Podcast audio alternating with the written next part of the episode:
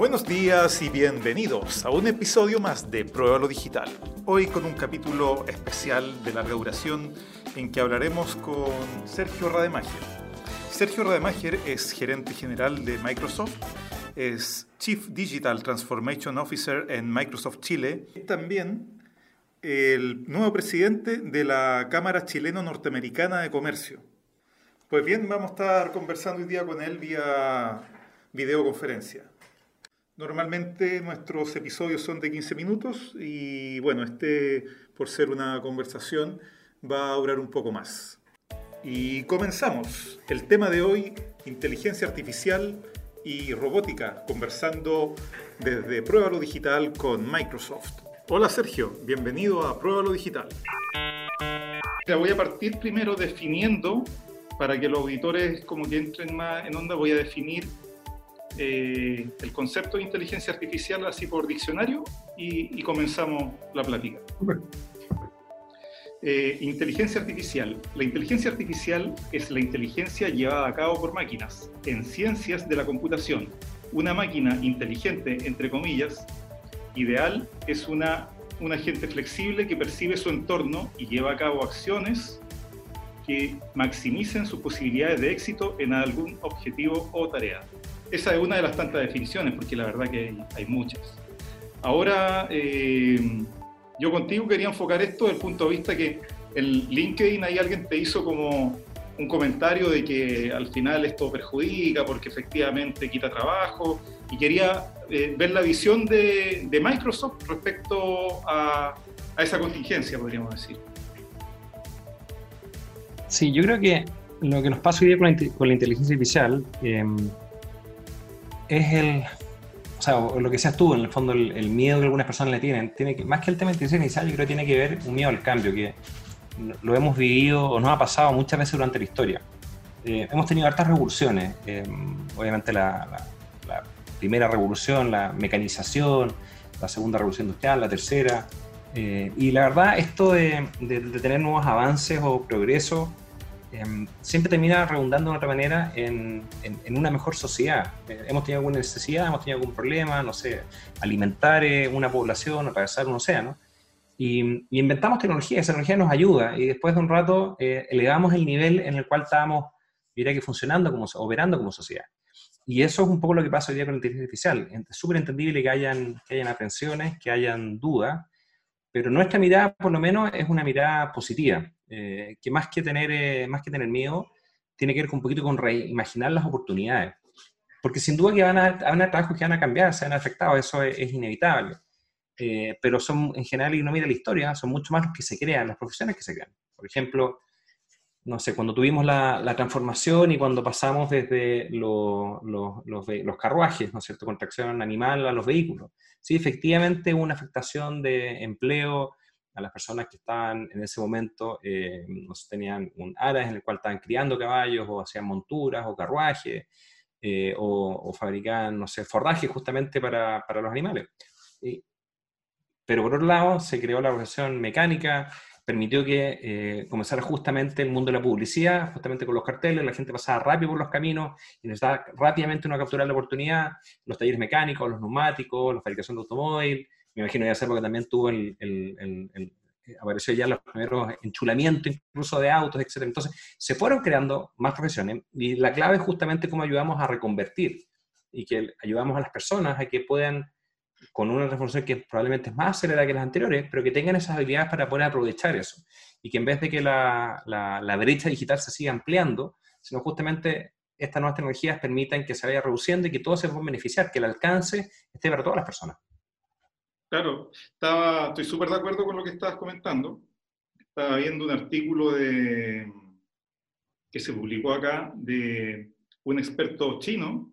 O sabemos que los chinos están poniendo ahora máquinas en Marte, o sea, ya su nivel es increíble.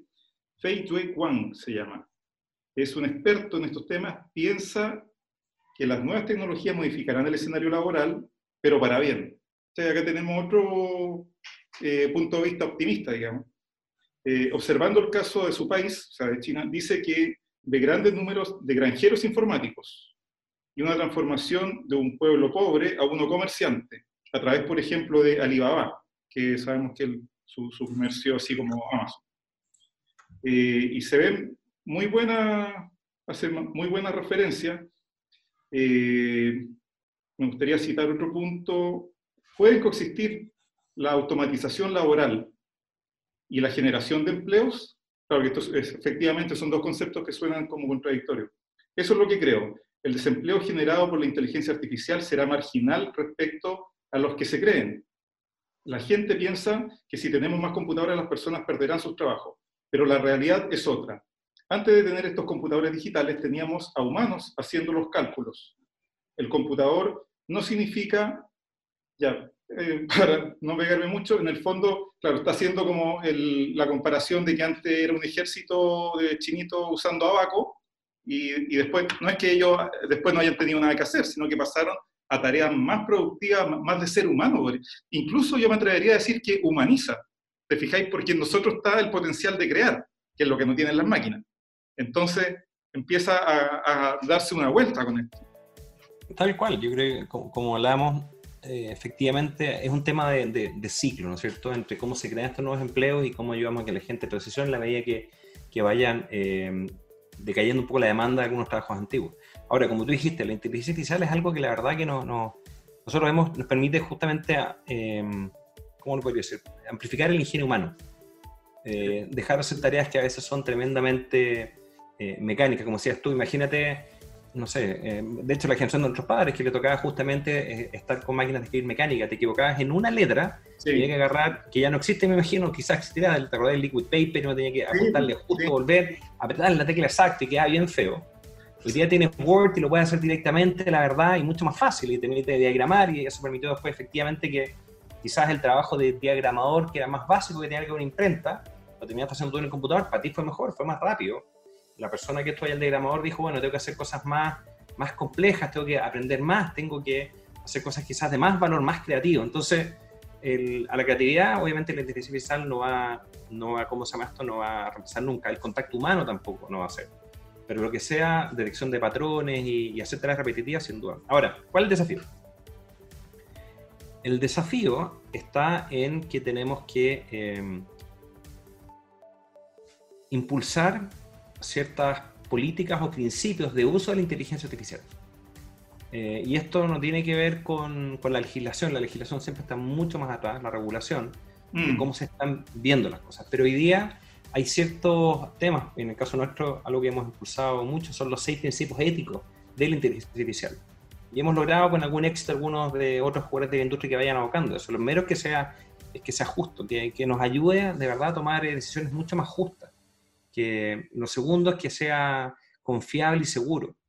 Eh, que no solamente esto vaya a funcionar en, circunstancias normales, sino también en, circunstancias anormales. Por ejemplo, tienes un auto eh, autónomo y, oye, ¿qué si fallas tiene que seguir manejando el auto?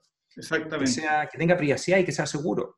Eh, y ahí es súper importante cómo se cumple con la ley de protección de datos. Y bueno, en GDPR, la normativa europea, es bastante bastante clara en, la recopilación, el uso y el almacenamiento de los datos, y obviamente el mal uso. Pero bueno, todos esos datos, porque para hacer un sistema basado en inteligencia artificial necesitas muchos datos. Bueno, esos datos, ¿cómo, ¿cómo, tú los estás recolectando y tienes que decirle a las personas para que después no termine eh, eso siendo utilizado en otra parte? Que sea inclusivo, como decíamos también.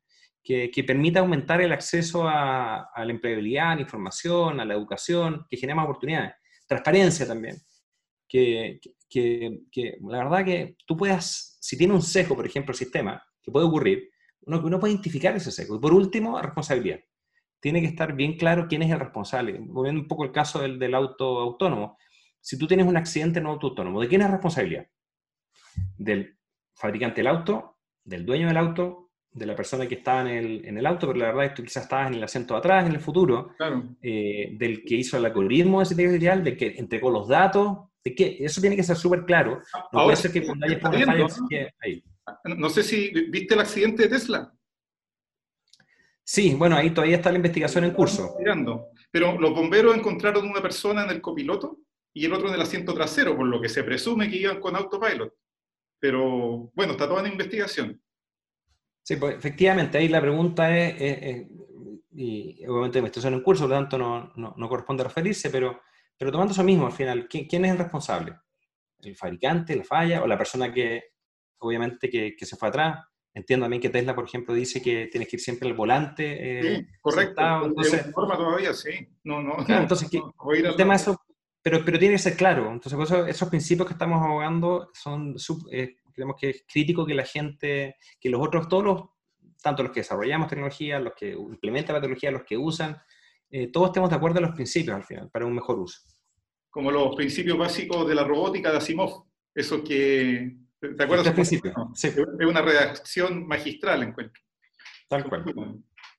Eh, estuve leyendo, eh, no sé si leíste el libro que se llama Pasaje al Futuro. No. Eh, de Santiago Bilinkis. Este gallo es un argentino, está en este, en este organismo que se llama Mensa, que son puro cerebritos. Lisa Simpson está ahí también. y bueno, hizo este libro y eh, tiene, por supuesto, como toca una visión de futuro, habla bastante de estos temas de inteligencia artificial. Eh, él está eh, advirtiendo que llegamos a un punto bisagra de la historia, en que aquí justo estamos, esto es, un hito lo que estamos viviendo, porque con este aceleramiento de la, de la tecnología, que cada vez es más rápido, está, estamos llegando justo a ese punto que acabas de mencionar tú, que es cuando tenemos que tomar las directrices para ver ¿Cuáles van a ser las normas de todo esto? Lo mismo está pasando con la blockchain. Eh, ¿Qué normas va a tener la blockchain? ¿Qué pasa con ese dinero?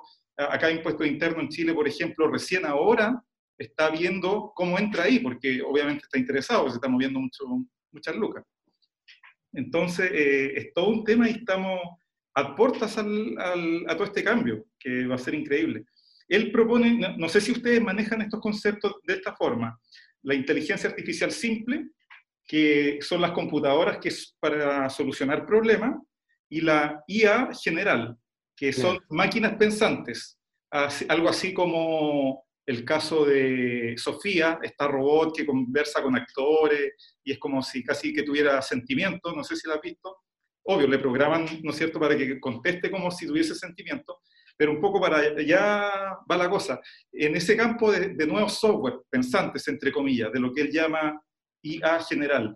Eh, ¿En qué está Microsoft? ¿Qué, ¿Alguna novedad? Sí, mira, yo creo que un poquito los conceptos. Lo, hay como dos categorías de, uso de inteligencia artificial, que al final no dan la inteligencia artificial, pero son servicios, machine learning, etcétera, una serie de tecnología eh, subyacente. Eh, y ahí cuando se separa en inteligencia artificial, eh, déjame cambiar, más que simple y, y, general, o específica y general, tiene que ver con que tú entrenas un modelo basado en inteligencia artificial, por ejemplo, machine learning, para, por ejemplo, detectar, eh, em, no sé, eh, canceroma, por ejemplo, en la piel. Lo que mm. tú haces es que tomas muchas, tienes el diagnóstico que es una persona, tienes las imágenes y eso se alimenta. Y el sistema aprende de otra manera con varios mecanismos, eh, hay, ha habido varios avances. También la pregunta que sea anterior antes de responder eso es por qué estamos hablando tanto de inteligencia artificial. Y tiene que ver con esencialmente con, con tres grandes elementos. Eh, lo primero es que la computación en la nube, que permite que uno pueda hacer de manera paralela, a gran escala, usando millones de computadores, algo que antes tomaba años, lo puedes hacer en segundos, número uno. Eh, número dos, mejoras en los algoritmos de aprendizaje, y uno de ellos, el típico, se llama Deep Learning, que justamente permite que uno pueda aprender de manera mucho más rápida y entrenar estos modelos. Y tercero, el acceso a datos, porque como decía, por ejemplo, para hacer un sistema que detecte canceroma, o cáncer de la piel, eh, tienes que tener muchas imágenes, algunas que no tienen cáncer de la piel, otras que tienen cáncer de la piel, y con el diagnóstico. Entonces eso se incorpora al sistema, se transforma de, una imagen a unos y cero, y se dice, bueno, este tiene, este tiene, tiene cáncer, no tiene cáncer. El sistema se va entrenando. Eh, y después cuando uno alimenta una nueva, una nueva imagen, te va a decir, bueno, es o no es, dependiendo de la data que se entrenó. Ahora, si está correcto, el sistema simplemente dice está correcto. Si está incorrecto, bueno, esto fue una falla y después el modelo aprende eso. Por eso que los sistemas basados en inteligencia artificial, la verdad, en general siempre convergen a, un muy buen desempeño. Si los modelos y la data es relativamente estable. Esos son eh, sistemas, por así decirlo, como sea, simple o específico. Y lo otro es inteligencia general, que tiene que ver con la manera que aprenden, que es decir, mira, yo simplemente voy a hacer un sistema que es capaz de aprender sin que yo le tenga que pasar algo tan estructurado como las imágenes y el diagnóstico, eh, que uno los deja aprendiendo solamente. Eh, y ahí, bueno, hay hartas investigaciones en, que se están haciendo en la industria, desde la academia, también nosotros en el mundo de la tecnología, eh, y yo espero que dentro de poco, dentro de algún tiempo, hayan avances ya significativos. Pero es un problema complejo de resolver. Se ha ido ampliando, es como que el caso que decía, por ejemplo, tienes la imagen de diagnóstico, después que uno puede decir, bueno, te paso simplemente un montón de imágenes y tú aprendes las relaciones que tiene la data, las imágenes, que estamos como en esa etapa ahora. Y bueno, finalmente viene después que, que, uno diga, mira, simplemente eh, se crea un sistema y que aprenda. Ahora, no, yo creo que no estamos hoy día en el punto de la singularidad que hablan algunos, que es como Skynet, ¿no? Creo que eso es bastante hollywoodense. Él, lo eh, menciona también. Sí. Pero es algo que, falta para eso, digamos. Claro. El, el, libro se adelanta bastante, o sea, tira varios puntos hacia el futuro y uno de ellos, porque, claro, ¿qué pasa si, si al ir aprendiendo en forma autónoma y esto se aplica efectivamente al Departamento de Defensa y hay máquinas que pueden discernir si atacar o no. Lo más lógico para una máquina sería hacer un ataque preventivo, obvio. Entonces, estamos en un conflicto ahí grande. Claro, pero ahí eh, viene el tema, el tema no porque algo se pueda hacer, debes hacerlo. Por ejemplo, en caso exacto, de exacto. Nosotros dijimos, no vamos, a, eh, no vamos a utilizar ni ayudar que alguien utilice nuestra tecnología para saber armas autónomas por de nuevo, uno de los principios que hablamos, ¿quién es el responsable? Tiene que haber un responsable claro y tiene que haber una persona. Eh, ahora, otros actores de la industria dijeron, sí, lo vamos a hacer.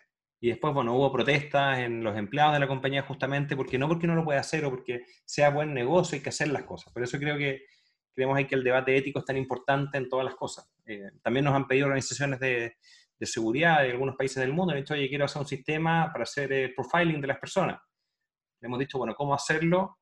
y cómo no hacerlo. Y en algunos casos no, que queremos hacerlo de esta manera que puede terminar sesgando a las personas. Y le hemos dicho no, y no hemos incluso salido y dicho, ¿sabes qué? Con esto no te voy a ayudar yo. Eh, si tú quieres hacerlo, hazlo, pero no te vamos a ayudar con esto, a pesar que es un muy buen negocio. Entonces, de nuevo, no porque uno lo puede hacer, tiene que hacerlo, y como también la tecnología cambia tan rápido, por eso es tan importante los principios detrás, porque los principios no cambian en el tiempo. Las decisiones la tecnología sí. Por eso es que un enfoque basado en principios creo que es tan clave. Sí, yo he escuchado la frase que acabas de decir tú, no porque algo se puede hacer, hay que hacerlo. Eh, la he leído en varias partes, efectivamente, ese es como un, buen norte a seguir.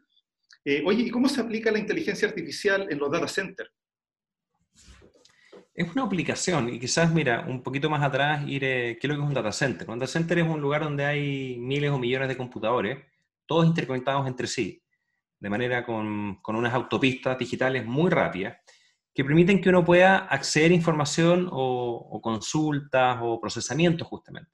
Ahora, ¿qué diferencia tiene con los sistemas tradicionales? Que en un sistema tradicional uno tenía un sistema que en general corría en un computador, como los de la casa, pero a escalas industriales, y era un computador en general. Con la nube, eh, los sistemas que uno está corriendo o viendo un video o procesando información puede correr en paralelo en, miles o millones de computadores.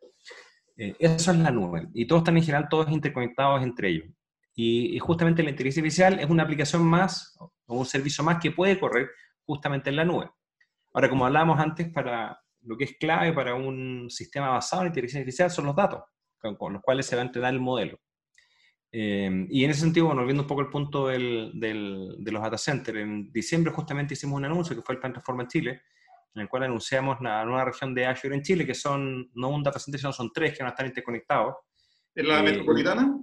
en la metropolitana, sí. Eh, y sin duda que, que, como, que, esto va a ser eh, algo que va a tener también aplicaciones de inteligencia artificial que van a poder correr localmente. No que hoy día no se puedan utilizar, by the way, sí. Hoy día tú puedes ocupar sin ningún problema la nube, entrenar modelos, etcétera, pero hay algunos casos de uso que hacen que sea súper interesante, aparte del impacto para el país súper positivo, pero, pero que hace que sea súper interesante tener localmente, por ejemplo, cuando tienes un volumen muy importante de datos que quieres procesar en tiempo real localmente y el ancho de banda, por ejemplo, es una limitación Sí. Eh, tener un local ayuda muchísimo. Oye, y en el futuro, cuando estén estos data centers acá en Chile, ¿se podrán visitar? Así hay visitas guiadas que uno puede ir con la familia a ver. No, no existe. No, te tengo una buena y una mala noticia. La mala noticia es que no, por el tema de seguridad. Por eso que no, no se seguro, Sí. Eh, porque son hiper, hiper seguros y hay que proteger la información. Esa es la mala noticia. La buena noticia es que lanzamos un sitio, eh, dejar si lo tengo por acá, pero si no lo podemos buscar en internet, eh, que permite justamente hacer una visita virtual a nuestros data centers. Ah, qué chulo, ya. Y tú lo puedes ver y, puedes incluso ponerte, si quieres, tienes anteojos de radio virtual o incluso un teléfono con esto. Sí, lo tengo, sí. Eh, exactamente, que los puedes ver como si estuvieras adentro. Ya, y si me das un segundito, lo busco en un segundo y te paso el, el URL. Oye, en la película Misión Imposible 4, creo, eh, te lo pregunto porque vi que, eh, según la película, ¿no es cierto? Eh, Tom Cruise entra a un data center que está bajo el agua. ¿Eso existe? sí, mira, aquí... Se supone que se hace por estos temas de refrigeración, que yo tengo clarísimo que necesitan estar ojalá en la Antártida. Dame un segundito, mira, te lo voy a poner acá en el chat. Es para que lo tengas. Ahí está un poco el... La verdad es que sí. Em, nosotros tenemos un proyecto, por ejemplo, ¿qué es lo que ocurre en un data Los centers son, obviamente, hay que tenerlos muy seguros, por eso lo que hablamos de que están separados. Eh, tienes que tener energía y esa energía alimenta a estos servidores, estos servidores funcionan y cuando funcionan generan calor. Y ese calor hay que sacarlo de la instalación. Entonces, em, hay una ineficiencia. Entonces, ¿qué es, lo que, qué es lo que, qué es lo que se ha hecho? Por ejemplo, nosotros hicimos un proyecto que se llama NATIC, que tuvimos un data center em, sumergido frente a las, cosas, las costas de Escocia por dos años. Ah, mira, como experimental. Exactamente. Y lo que descubrimos es que eh, los componentes o fallan eh, un 80% menos cuando estaban ahí de manera eh, submarina. Em, todo esto alimentado con energía 100% renovable. Ya. Em, la verdad, fueron puros, puros beneficios al final falla menos por un tema de temperatura o hay algo con el mar que lo, lo protege? No, yo diría que menos, como son sellados, un ambiente mucho más controlado. Eh, ah, por un lado, es menos, menos, eh, menos movimiento, menos, menos elementos externos, pasa a ser un sistema 100% cerrado. Por otro lado, también, por todo lo que es el agua, eh, la temperatura es menor, por lo tanto, y contra menos la temperatura es menor, mejor funciona. y por un tema importante, que al final 60 y tanto por ciento de la población, 65 por ciento de la población aproximadamente, o 70 casi, eh, viven a menos de 150 kilómetros de una costa. Ah. Por lo tanto, uno podría decir, bueno, ¿qué, qué manera podría, ser, que podría utilizar yo para seguir eh, acercando la nube a las personas, independiente del lugar en que están? Uno podría decir, bueno, lo vamos a tener justamente en las costas. Claro, súper bien. Sí, qué interesante. ¿eh? Y esto lo probaron, tú me decías, en Escocia. En Escocia, sí. Bueno, ellos son muy costeros y, nosotros también. Sí, pues. Sí, el nuestro no va a estar en la costa, pero ahí está, es un proyecto de Microsoft Research, que es toda nuestra área de investigación de tecnologías emergentes. Oh, qué interesante todo lo que están haciendo. Oye, en beneficio del tiempo, vamos cerrando. Yo quisiera mencionar eh, te recomiendo este libro que yo lo, lo, leí recién, o sea, estoy mintiendo, ¿no? lo audio leí con este audiolibro porque salía a andar en bicicleta, uno corre, cualquier cosa, y está ahí leyendo un libro. Y también, también lo, ¿cómo se llama? Lo voy a anotar aquí. Se llama Pasaje al Futuro, de Santiago Bilin, eh, Bilinkis. Bilinkis, aquí lo Y eh, para cerrar la cita que me pareció súper interesante, es que él dice, el futuro no hay que predecirlo, hay que construirlo, manos a la obra. Me parece que... porque eh, como, efectivamente, como estamos en este punto bisagra, ¿no es cierto? Es el momento en que nosotros vamos a definir las directrices, tú decías todo esto del punto ético para trabajar, eh, exactamente, ese es, como el norte. 100% de acuerdo, el futuro se construye, yo creo que en general no se espera, así que es importante manos a la obra para, para justamente obtener todos los beneficios y aprovechar todo esto. Creo que es una tremenda, una buena noticia, pero tenemos que hacer el trabajo y tenemos que ahí nosotros mismos desafiarnos a salir de la zona de confort. Perfecto. Oye, encantado, ha sido un placer. Eh... Súper, mira, feliz de compartir ahí información y ver también en una de esas quizás más gente también podría participar. ¿Algún producto nuevo de Microsoft? Eh, quizás algo nuevo que lanzamos hace poquito es Microsoft Mesh, que no sé si lo has visto, que, permite que uno, más que, que, esté en, una videoconferencia como estamos ahora, uno pueda tener un avatar virtual y puedes ver cómo holograma a las personas en la misma habitación en la cual está, está en algún momento eh, eh, uno está trabajando. Así que es súper interesante, es una tecnología que ya existe y ahí te invito también a, a, verla en internet, se llama Microsoft Mesh. Mesh. Mesh tal cual, M-E-S-H. H, exactamente. Ya, pues, Sergio, te pasaste. Gracias por tu tiempo. Gracias, Víctor. Esté muy bien, cuídate. Muy amable. Gracias, hasta luego. Muchas gracias, Sergio, y hasta pronto. Muchas gracias, Padawan Digitales. Espero que hayan disfrutado del programa. Ha sido muy ameno, creo que hemos tocado temas muy interesantes Eh, bueno esto que se nos viene en Chile, la instalación de los data centers y haber sido seleccionado sin duda es todo un privilegio porque esto no se hace en todos los países. Muy bien, muchas gracias amigos, muchas gracias por estar ahí y estén atentos al próximo episodio de Pruébalo Digital. Recuerden que estamos en www.pruébalo.digital y en nuestras redes sociales pruébalo.digital. Nos vemos en otro episodio de Pruébalo Digital.